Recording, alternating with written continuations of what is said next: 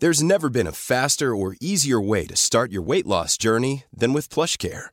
PlushCare accepts most insurance plans and gives you online access to board-certified physicians who can prescribe FDA-approved weight loss medications like Wigovi and Zepbound for those who qualify. Take charge of your health and speak with a board-certified physician about a weight loss plan that's right for you. Get started today at plushcare.com slash weight loss. That's plushcare.com slash weight loss. plushcare.com slash weight loss.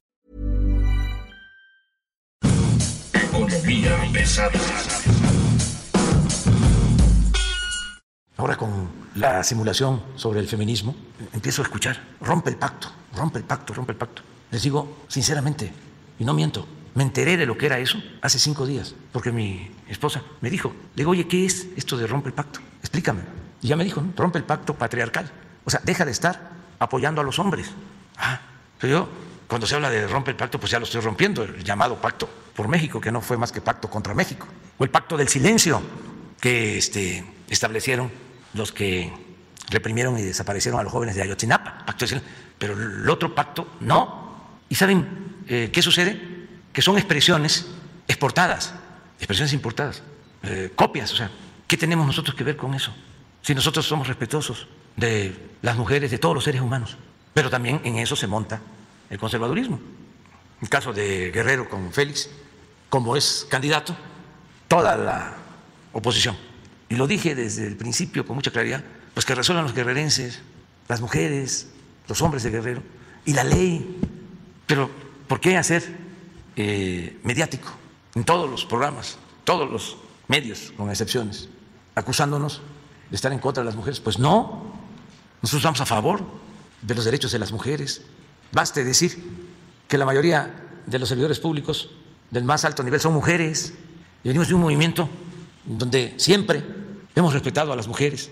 ¿De cuándo acá los conservadores se vuelven feministas? Entonces todo esto es interesante ¿no? por el papel de los medios de información, de cómo quieren este, afectarnos los ataques constantes, la desinformación, la manipulación. Yo soy humanista y respeto por eso el feminismo y no somos iguales a los conservadores. No tengo ningún problema de conciencia. Pues sí, señor presidente, lo que le decían era que no rompiera el pacto por México, que mantuviera las medidas económicas que estaban dándole a este país probablemente 37 trimestres continuos de crecimiento económico y que fueron interrumpidos con la 4T. Lo que le están pidiendo es que rompa el pacto patriarcal y quite a Félix Salgado Macedonio de la candidatura, no que rompa el pacto económico que permitió a este país mantener estabilidad y un constante crecimiento en el beneficio de la, de la población. Estamos hablando de que por primera vez se ha visto interrumpida el constante crecimiento lento, pero seguro y continuo. Probablemente sea el periodo de mayor estabilidad económica que hemos tenido. Déjeme decirle, digo nada más para que tenga usted una, una idea, en los últimos gobiernos, desde López Portillo para acá, estamos hablando de que la crisis con López Portillo y Miguel de la Madrid llegó a ser del 5.2%, una caída muy importante en ambos gobiernos derivada de la crisis del precio del petróleo. Con Ernesto Cedillo y el efecto tequila, la caída fue del 9.1%, también en el 1995. Con Vicente Fox hubo un movimiento muy importante en las finanzas públicas, es el que menos caída tuvo, tuvo 3% de caída, y con Felipe Calderón fue de 8.9%. En el trimestre, el peor momento de la economía de Calderón fue de menos 8.9% y tuvo que ver directamente con una crisis global que le pegó a México. En este momento, la crisis global que le pega a México, pues ya nos tiene bueno, ya ni le digo los números, usted los conoce, ha estado siguiéndonos, estamos con una caída que va más allá del 10% y sin duda este doble dígito que se está enfrentando hoy nos pone a conversar hacer una revisión de qué está pasando en el corto y mediano plazo en la economía mexicana. Mi nombre es Luis Carriles, arroba Luis Carrujos, y tenemos con nosotros hoy a Mario Alavés en Economía Pesada, el análisis del editor de finanzas del Sol de México. Luis Carriles, buen día. Ya está dejando de ser chistoso, ¿sabes? Ya estamos pasando de esa posibilidad de hacer de tratar de aligerar lo que está pasando. estamos viendo que por todos lados hay respuestas, hay justificaciones y ahora hasta se doblan los que no se tienen que doblar. ya es preocupante. Parece que los organismos autónomos ya están sin autonomía de facto, sin necesidad de hacer reformas. Ya es prácticamente un hecho que vamos a tener reforma eléctrica. Reforma eléctrica que va a ser debatida, vamos a ver una resistencia legal inusitada de parte no solo de las empresas, sino de la sociedad civil, porque los temas de la ley combustóleo, recientemente aprobada por el Congreso de la Unión y que ya está en manos del Senado, va a generar un montón de problemas. ¿eh? Espérate, fue aprobada por diputados. El Congreso de la Unión es el conjunto de diputados y senadores. En efecto, Mario, a la vez, hay una aprobación de parte de la Cámara de Diputados para promover la nueva ley de la industria eléctrica, está la llamada ley combustóleo, y está en manos del Senado. Pero ¿de qué tamaño va a ser la bronca que se va a enfrentar, la resistencia legal que va a enfrentar esto?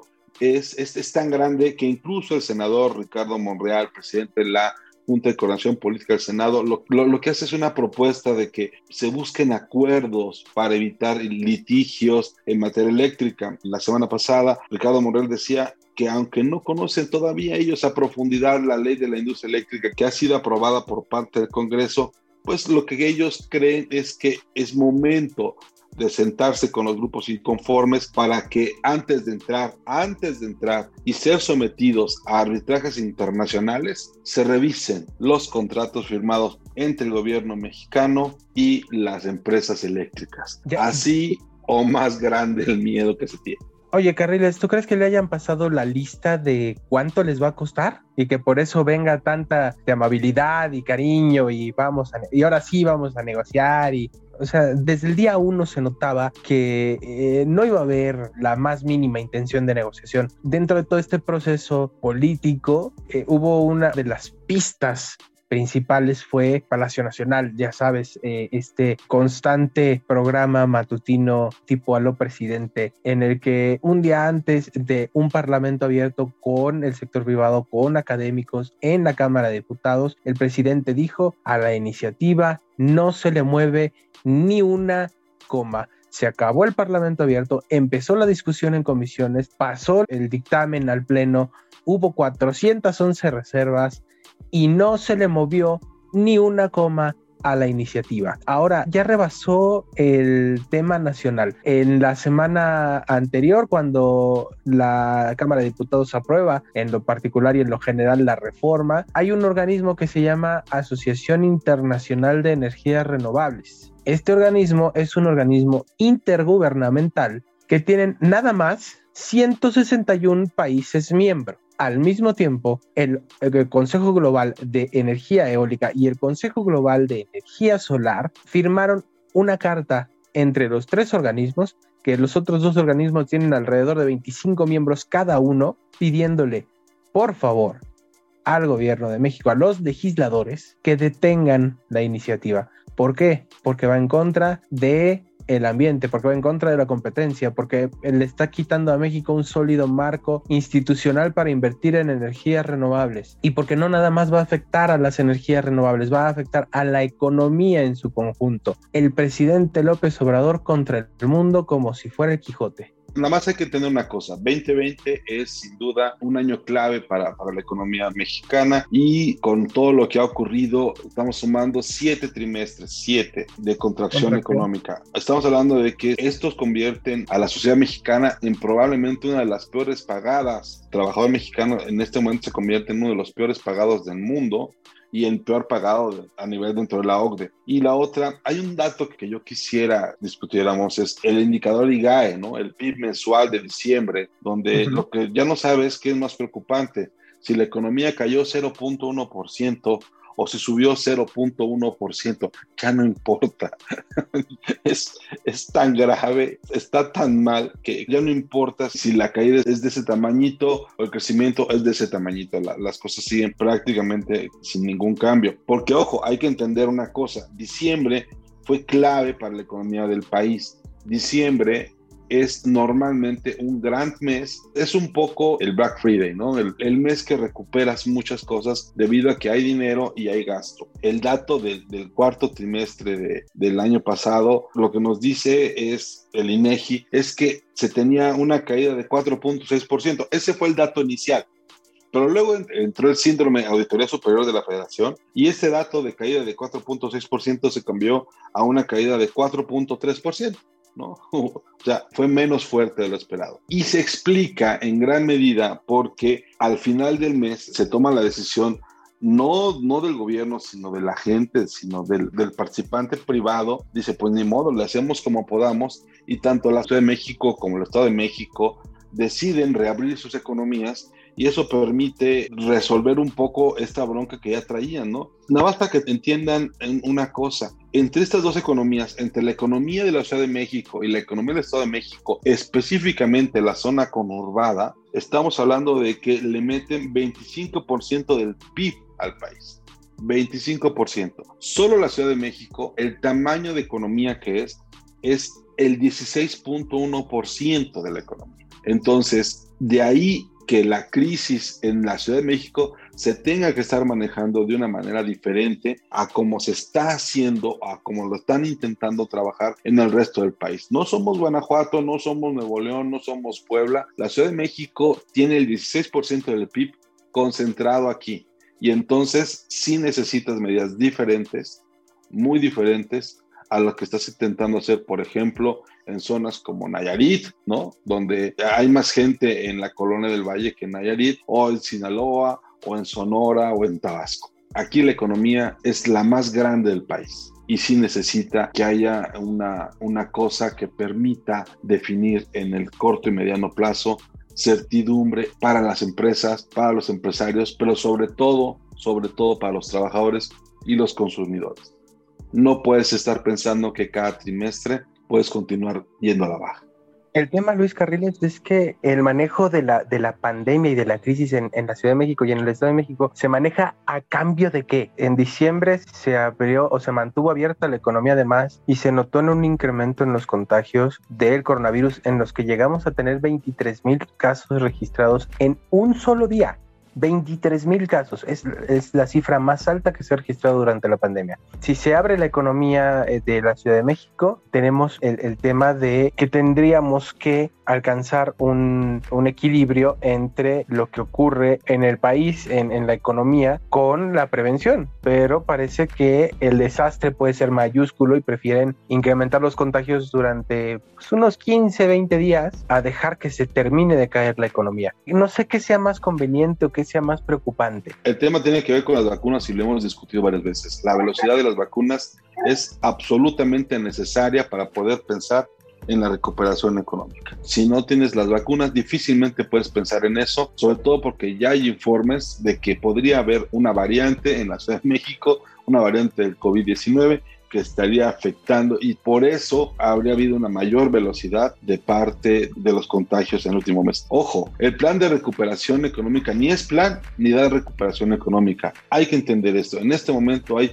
5.1 millones de personas desocupadas, 7.8 millones de personas subocupadas y el PIB aumentó solamente 0.1% en términos reales en diciembre. Por eso decía yo, ya no sabes qué es peor, si decir que creció 0.1 o se cayó 0.1. Ahora, lo que estamos viendo es que después de, de, los primeros meses de 2020, el escenario ha ido empeorando. En enero de 2021 hay 12.9 millones de personas con un desempleo o subempleo que en diciembre de 2018 tenían un empleo permanente. Para que me entiendas, eran personas que, que cuando empezó este gobierno tenían un trabajo y podían ir todos los días y podían atenderlo. Y en ese momento están o desempleados o subempleados. La inversión, en tanto, también tiene un problema. La inversión ya no existe y se habla de corridas de capital, lo que dicen los analistas, de al menos 200 mil millones de pesos que se han ido del país. Y por eso tenemos temas como el de JP Morgan, ¿no? Donde eh, cierra operaciones y eso es una alerta, ¿no? JP Morgan, para tener una información, hizo un plan para Pemex de 8 mil millones de dólares. Entonces, pues así como que mal negocio no tenía en el país y prefirió, prefirió irse. Además, dato adicional, hay que considerar que JP Morgan es el banco más grande de Estados Unidos, nada más. Entonces, JP Morgan pues no ha salido a, aclarar, pero tuvimos por ahí algunas fuentes que nos dijeron que era parte de una estrategia comercial, que no era tanto que se estuviera yendo por temas de incertidumbre, eso es lo que nos dice la fuente. El motivo real no lo sabemos, pero JP Morgan seguirá atendiendo su negocio más grande. Se, va del retail, pues, de, la banca al menudeo y se queda con su negocio más grande, que es la banca eh, empresarial. No sabemos qué tanto vaya a, afectar en temas de certidumbre legal y de certidumbre en el marco institucional para la inversión. Ese es un tema aparte pero no se va enteramente, deja sus sucursales físicas y va a seguir atendiendo offshore en México. Bueno, ¿cómo estarán las cosas? Que ni siquiera una noticia de una expectativa de crecimiento del Producto Interno Bruto de 6% es una buena noticia. El tema es que eh, Moody's estuvo muy activo esta semana y nos dijeron los analistas de la calificadora internacional, particularmente Ariana Ortiz Bollín, que la expectativa de la calificadora para el crecimiento económico de México este año es de al menos, escucha esto Luis Carriles, 5.5%. Estos se fueron mucho más allá de la Secretaría de Hacienda y Crédito Público, que había estipulado un crecimiento de 4.6% en el proyecto de egresos de la Federación. Sin embargo, incluso con esta mega cifra de crecimiento y este número que podría parecer una noticia por la que podríamos echar las campanas al vuelo, Moody's advierte, esto no refleja el futuro de corto plazo de México. Lo que está pasando es que la economía de Estados Unidos va a acelerar mucho más rápido porque ellos tienen un plan de vacunación efectivo.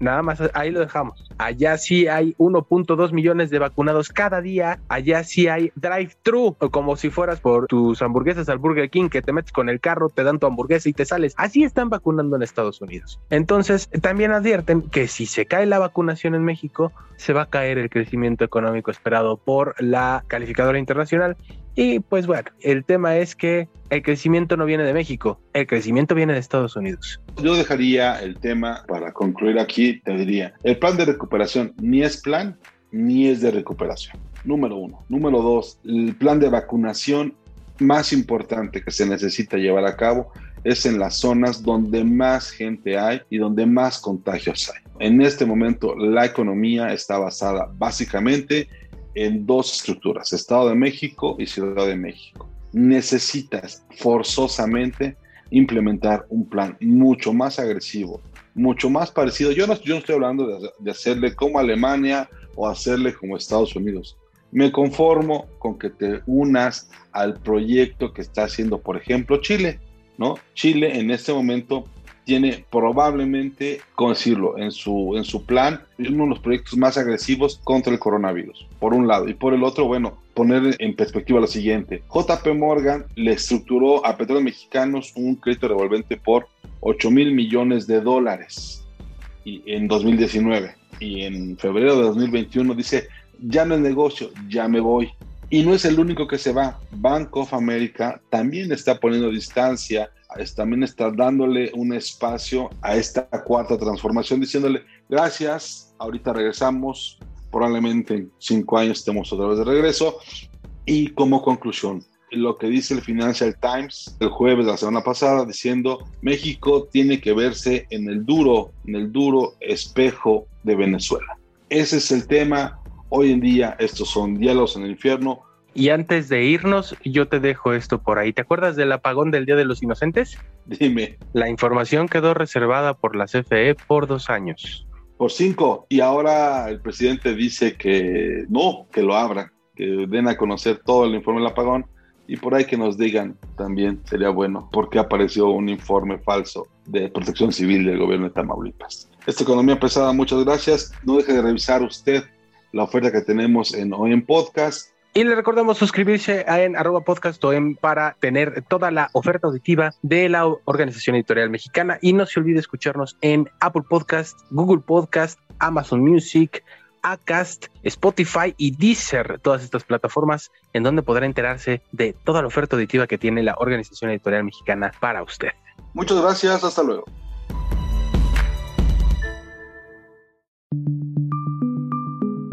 Esta es una producción de la Organización Editorial Mexicana.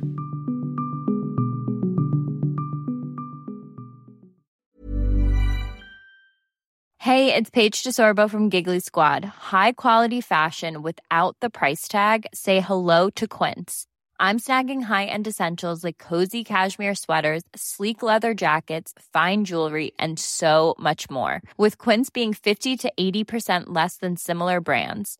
And they partner with factories that prioritize safe, ethical, and responsible manufacturing. I love that. Luxury quality within reach. Go to quince.com slash style to get free shipping and 365 day returns on your next order. Quince.com slash style.